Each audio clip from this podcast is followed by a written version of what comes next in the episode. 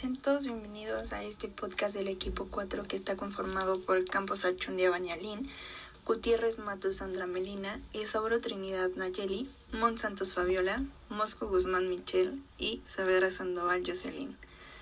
Pues sin nada más que agregar, comencemos.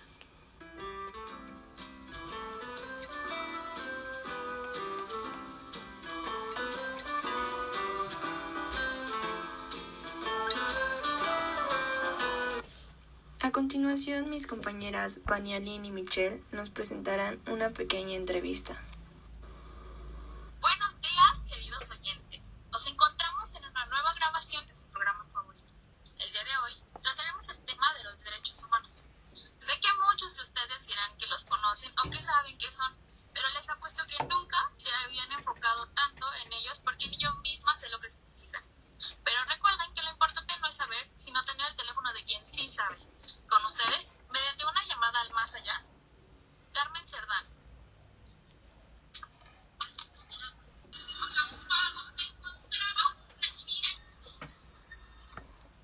Es un placer el poder estar con ustedes desde el más allá. Gracias por invocarme, Aline.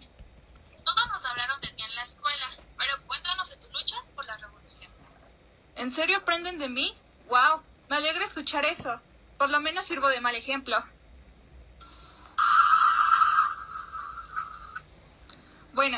Les quiero hablar del actual artículo 7 constitucional de México. Dice que es inviolable la libertad de difundir opiniones, información e ideas a través de cualquier medio. ¿Cierto, Aline? Así es. No olvides que también ninguna ley ni autoridad puede establecer la previa censura ni coartar la libertad de difusión de las opiniones e ideas. Cierto, casi lo olvido. Bueno, para empezar, la libertad de imprenta es la facultad que tiene todo ciudadano para que pueda exponer sus ideas en forma impresa, sin más limitaciones que las fijadas por la ley. Si retomo lo que dije conmigo como ejemplo, fui una de las pocas mujeres que difundieron la entrevista vía Screenman, pero yo lo hice al estilo James Bond, ¿sabes? Pero mi apodo en vez de decirme James, James Bond era Marco Serrato. Impresionante. De hecho, en la actualidad hasta tenemos el Día Mundial de la Imprenta de Prensa y se celebra el día 3 de mayo. Pero regresando al anterior, ¿por qué no solo hacías carteles y así te ahorrabas de tanto esfuerzo? Esperaba que dijeras eso. Verás, durante el porfiriato, la libertad de prensa estaba prácticamente abolida por el presidente Díaz, así que no podía darme el lujo de hacer notas en el periódico bajo sus narices y que me matara o secuestrara antes de tiempo. Vaya, la vida es dura. Después de todo, te mata. En la actualidad, el artículo número 7 respalda a todo ciudadano que difunda sus opiniones e ideas. Si hubieras existido en esta época, la propia ley te hubiera protegido e incluso tus carteles estarían seguros, pues el artículo cita que en ningún caso podrán secuestrarse los bienes utilizados para la difusión de información, opiniones e ideas como instrumento del delito. Aunque, si lo vemos desde mi punto de vista, estabas cometiendo un delito sobre la ley de imprenta, ¿eh, Carmen? Ay, ¿y por qué lo dices? Bueno, mira, la ley reglamentaria sobre el artículo número 7 establece que es un delito si se atenta contra el artículo número 2 constitucional que habla sobre un ataque a la moral. En tu caso fue por medio de palabra escrita y propagarse públicamente los vicios, faltas y delitos del presidente, Dí- presidente Díaz. Pero si vemos las razones por las cuales lo hiciste, sería totalmente válido, pues querías justicia para todo el pueblo mexicano. Pero si seguimos hablando de justicia, esto nunca acabaría, pues todos tienen un concepto distinto de justicia. Eso es cierto, Aline, y agradezco que hayas entendido una de mis razones. Pero ya que dijiste que cometí un delito, hay algo que quiero agregar sobre el actual artículo 7. Como todos los artículos de la Constitución, el 7 también tiene límites, y me gustaría decir cuáles son. El primero es que se tiene que respetar el derecho de terceros.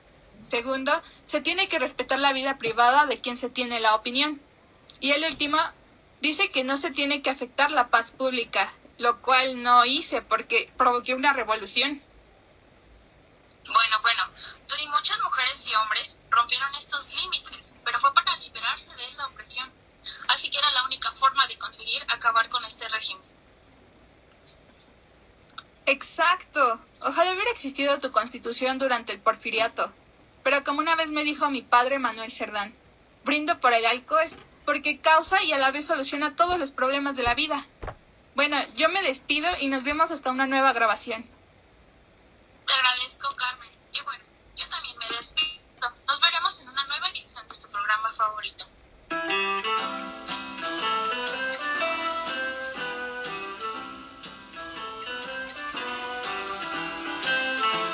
Los derechos internacionalmente. Tomemos en cuenta la libertad que tenemos en nuestro país en cuanto a temas de imprenta y expresión. Cada ciudadano perteneciente a la República Mexicana cuenta con la oportunidad de publicar o escribir la opinión que se tenga, y así asimilamos con la nación de España, donde cualquier persona tiene la libertad de expresión oficialmente desde 1883. Si me remonto a la historia industrial de la nación española, antes derecho se prohibía la publicación de cualquier tema, ya sea político o social. Entonces, todo se centraba en la religión, ¿sabes? Con los sacerdotes, el papa y todo eso. Pero gracias a la evolución que hubo en la Constitución, se reformaron más de dos veces el derecho de imprenta. España llevan una ligadura política ancestral y podemos llegar a notar ciertas similitudes en sus constituciones. Sin duda, en la Constitución mexicana tenemos rasgos de una nueva identidad nacional, pues hay que tomar en cuenta que surge a través de una conquista reconocida por la esclavitud y un mal régimen, centrado en un solo poder. Para concluir, en el derecho de la imprenta, usted como mexicano puede expresarse de manera libre y de acuerdo a la normatividad que implica la justicia, sin estar afectando a expertos. Y así lograremos formar una sociedad solidaria, justa y equitativa en todos los aspectos, pues uno de los mayores componentes del ser humano es la comunicación, entre otros.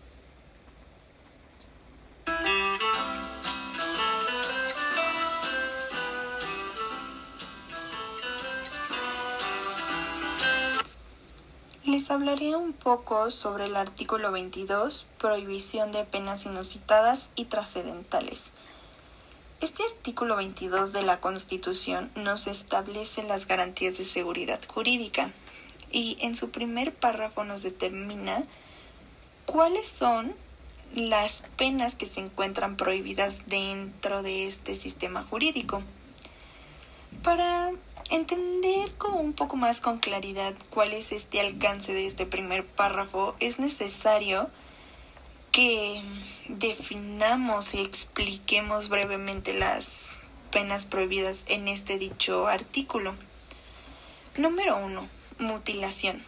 La mutilación es cuando una persona le quita una parte del cuerpo humano a un ser vivo, a una persona.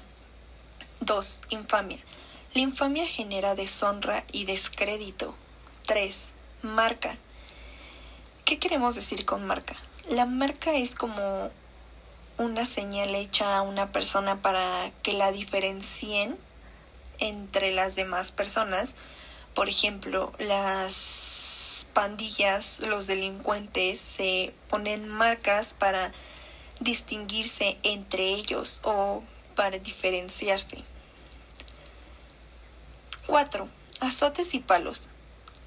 Los azotes y palos es más que nada los golpes que son propiciados a modo de un castigo o de alguna sanción que se utiliza algún mecanismo.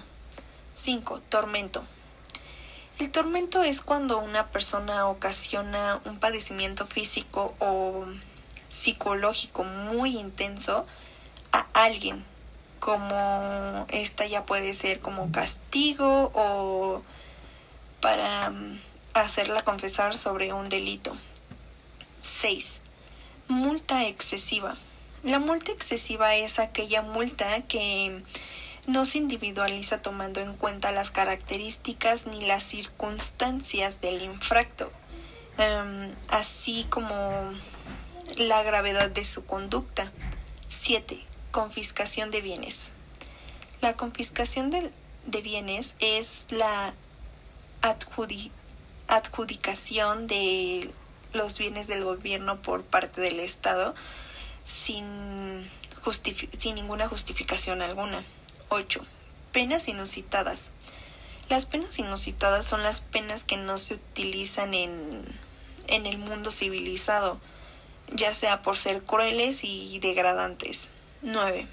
Penas trascendentales. Las penas trascendentales son aquellas que mm, son impuestas a una persona determinada, pero por sus características y condiciones terminan afectando a personas relacionadas con el infracto, con el infractor o con la persona.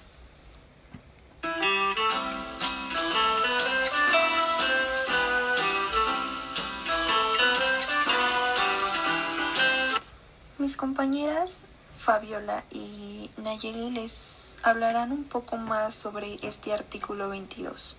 La primera mitad del siglo XIX mexicano se practicaba la pena de confiscación de bienes. Primero debemos entender qué es confiscación. Confiscación significa la pérdida de la propiedad sobre el conjunto de bienes que constituyen el patrimonio de una persona. Ahora bien, en la Constitución conservadora en 1836 producía la prohibición de la pena de confiscación de bienes en el artículo 50 de la Ley Quinta. En este se decía que no se impondría la pena de confiscación de bienes. Por su parte, el artículo 51 explicaba la prohibición de la pena, ya que ésta se le aplicaba personalmente al delincuente y nunca sería trascendental a su familia.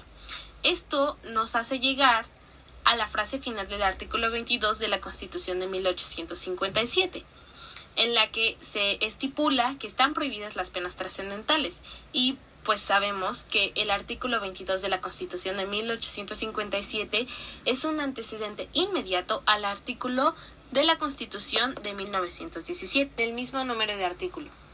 Ahora, en el año de 1982 se modificó a añadir que el decomiso de bienes adquiridos de manera ilícita por funcionarios públicos no se consideraría una confiscación. Se añadiría que las leyes serían las encargadas de determinar la sanción penal precisamente por este enriquecimiento ilícito. No poder ser justificados se sancionan con el decomiso y con la privación de la propiedad de aquellos bienes. Introdujo una clara distinción entre confiscación y decomiso. Artículo 22. La pena de confiscación de bienes está prohibida, pero sin embargo la pena de decomiso de bienes está permitida e incluso está escrita como un castigo precisamente por este enriquecimiento ilícito.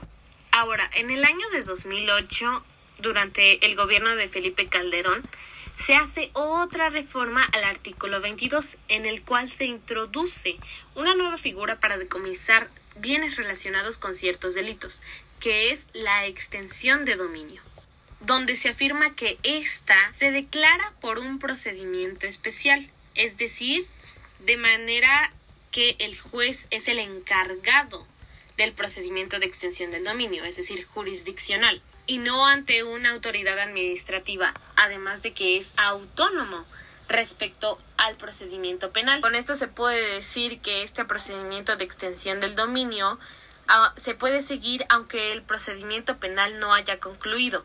Es una autonomía completa, porque se requiere que existan los elementos suficientes para determinar que el delito sucedió. De igual manera, el proceso de extensión de dominio es autónomo del penal, es decir, que puede iniciarse y concluirse incluso si no se haya dictado una sentencia sobre la responsabilidad penal de este caso del inculpado. Sin embargo, eh, se dice que no puede iniciarse si antes no se ha abierto una investigación penal que ha reunido elementos suficientes que comprobaran la existencia de un delito. Buenas tardes, mi nombre es Nayeli y continuaré explicando los antecedentes para la creación del artículo 22. El 14 de marzo del 2019, a manos del presidente actual, que es Andrés Manuel López Obrador, se reforman tanto los artículos 73 y 22. A este último se le adiciona un tercer, cuarto y quinto párrafo, que quedan de la siguiente manera. Punto número 1 no se considerará confiscación la aplicación de bienes de una persona cuando sea decretada para el pago de multas o impuestos, ni cuando la decrete la autoridad judicial para el pago de responsabilidad civil derivada de la comisión de un delito. Tampoco se considerará confiscación el decomiso que ordene la autoridad judicial de los bienes en el caso de enriquecimiento ilícito, en los términos del artículo 109, la aplicación a favor del estado de bienes asegurados que tampoco causen abandono en los términos de la disposición aplicables ni de aquellos bienes cuyo dominio se declara extinto en sentencia. Siguiente punto. La acción de extinción de dominio se ejercitará por el Ministerio Público a través de un procedimiento jurisdiccional de naturaleza civil y autónomo del penal. Las autoridades competentes de los distintos órdenes de gobierno le presentarán auxilio en el cumplimiento de esta función. La ley establecerá los mecanismos para que las autoridades administren los bienes sujetos al proceso de extinción de dominio, incluidos sus productos, rendimientos, frutos y accesorios, para que la autoridad lleve a cabo su disposición uso, usufructo, enajenación y monetización, atendiendo al interés público y defina con criterios de oportunidad el destino y, en su caso, la destrucción de los mismos. Siguiente punto. Será procedente sobre bienes de carácter patrimonial cuya legítima procedencia no pueda acreditarse y se encuentren relacionados con las investigaciones derivadas de hechos de corrupción, encubrimiento, delitos cometidos por los servidores públicos, delincuencia organizada, robo de vehículos, robo de procedencia ilícita, delitos contra la salud, secuestro, extorsión, trata de personas y delitos en materia de hidrocarburos, petrolíferos y petroquímicos. Siguiente y último punto. A toda persona que se considere afectada se le deberá garantizar el acceso a los medios de defensa adecuados para demostrar la procedencia legítima del bien sujeto al procedimiento. Es todo por mi parte. A continuación, mi compañera Melina. Ahora hablaré del análisis del artículo 22. El párrafo primero actual ha sufrido dos modificaciones respecto del original. La primera fue la prohibición de la pena de muerte y la segunda fue la adición de la frase final que dice que la pena debe ser proporcional al delito y al bien jurídico afectado. El segundo párrafo ha sido modificado varias veces para añadir otros actos que, entre comillas, tampoco se consideran confiscación de bienes, que son número uno, el decomiso de bienes, ordenado por la autoridad judicial para el enriquecimiento ilícito de funcionarios públicos. Número dos, la aplicación a favor del Estado de bienes asegurados que causan abandono. Y número tres, la aplicación a favor del Estado de bienes cuyo dominio se declara extinto por sentencia judicial. El párrafo tercero contiene dos afirmaciones. La primera, la naturaleza de la acción de extinción de dominio. Dice este párrafo que la acción la ejerce el Ministerio Público y que el procedimiento es de naturaleza civil. También añade que las autoridades competentes de los, de los distintos órdenes de gobierno prestarán auxilio al Ministerio Público para el ejercicio de esta acción. Resulta extraño que se diga que es de naturaleza civil un procedimiento que se inicia solamente por el Ministerio Público, que cuenta con el auxilio de todas las autoridades competentes involucradas y que está regulado por la propia Constitución. Y la segunda afirmación es el modo de administrar los bienes que estén sujetos al proceso de extinción de dominio. El cuarto párrafo contiene dos afirmaciones. La primera, los bienes respecto de los cuales procede la acción de extinción de dominio es decir, los instrumentos que sirvieron para generar el delito, lo que, los que sirvieron para ocultar los bienes productos del ilícito, los que sean propiedad de un tercero si tuvo conocimiento de que los mismos se destinaron a la comisión de un delito, y los que están inscritos a un nombre de un tercero. Me parece que la frase de que los bienes se encuentren relacionados debe de interpretarse en sentido restrictivo como corresponde a una norma limitante de derechos fundamentales y que se refiere únicamente a los bienes que son instrumentos, objetos o productos del delito. Y la segunda afirmación, los delitos respecto de los cuales procede. El quinto párrafo simplemente afirma que a toda persona que se considere afectada se le debe garantizar acceso a medios de defensa adecuados para demostrar la procedencia legítima del bien sujeto al procedimiento. Lo que indica el quinto párrafo del artículo 22 es que, las, que la persona afectada es la que tiene que probar la procedencia legítima de su derecho sobre el bien o bienes sujetos a proceso. Esto significa que es ella la que tiene que probar que ha adquirido el derecho sobre el bien por medio de recursos que corresponden a los ingresos lícitos que obtiene por su trabajo u otros medios lícitos. Como conclusión, debo de decir que la corrupción genera grandes pérdidas en diversos ámbitos, destruye la confianza que la sociedad debe tener en las instituciones, nulifica el desarrollo económico y social, pese a que dicha acción no es exclusiva de México, ya que la sufren varios países, pero en el nuestro ha ido en aumento año con año. Los delitos de hechos de corrupción, la violencia, la delincuencia organizada y no organizada han crecido a la par con México. Ante este peligroso incremento, resulta necesario generar acciones de modificación constitucional y legislativa para inhibir la generación de estas conductas, consistentes en ejercicio ilícito de servicio público, el abuso de autoridad, el uso ilícito de atribuciones y facultades, la intimidación, el ejercicio abusivo de funciones, el tráfico de influencia y el enriquecimiento ilícito.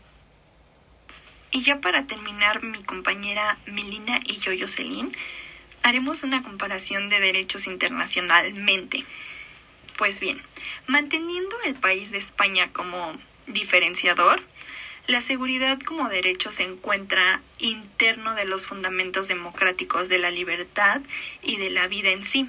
La Constitución española son las fuerzas de seguridad las investidas con el mandato de proteger el libre ejercicio de los derechos y libertades públicas, así como garantizar la seguridad del ciudadano prescrito en dicho artículo 104. Este derecho se reforma posterior a los derechos fundamentales, los cuales son los más necesarios de ser aspectos de integración del ciudadano ante la nación. Mm, estamos tratando un derecho en conjunto, llamado así porque la seguridad de uno implementa a lo del otro logrando justos este equilibrio de justicia y respeto. En comparación con el Estado mexicano, mm, obtenemos ciertas incertidumbres ya que la mayoría de la ciudadanía mexicana, aunque ya esté penalizado, no cumple las normas con un efectivo comportamiento, se tiene que cada persona debe estar confiado de la seguridad que se tiene desde el primer momento del día en que naces hasta tu último momento. Respecto al derecho de seguridad perteneciente al artículo 22, en España no existe la figura jurídica de extinción de dominio. Sin embargo, hay una figura que tiene por objeto la pérdida de la propiedad de los bienes a favor del Estado, y esta es la figura denominada comiso o decomiso.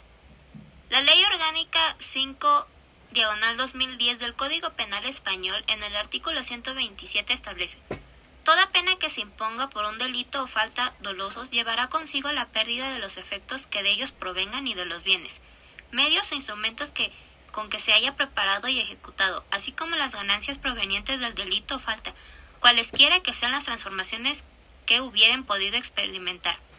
Los unos y las otras serán decomisados a no ser que pertenezcan a un tercero de buena fe no responsable del delito que los haya adquirido legalmente.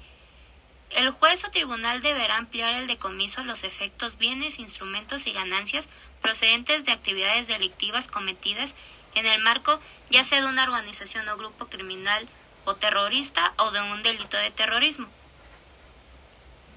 Para concluir, las dos constituciones imparten cumplimiento en el sector seguridad. En las dos hace falta más cumplimiento. Sin embargo, con ayuda de la ciudadanía se logra el correcto funcionamiento, no solo de la seguridad nacional, sino de toda la Constitución. Esperamos que estos temas sean de su interés y aplicación, en la espera de contribuir en la disminución del rezago que como sociedad tenemos en el abandono de los derechos humanos. Agradecemos la atención y el tiempo dedicados a escucharnos. Es todo de nuestra parte. Fue un gusto haber estado con todos ustedes.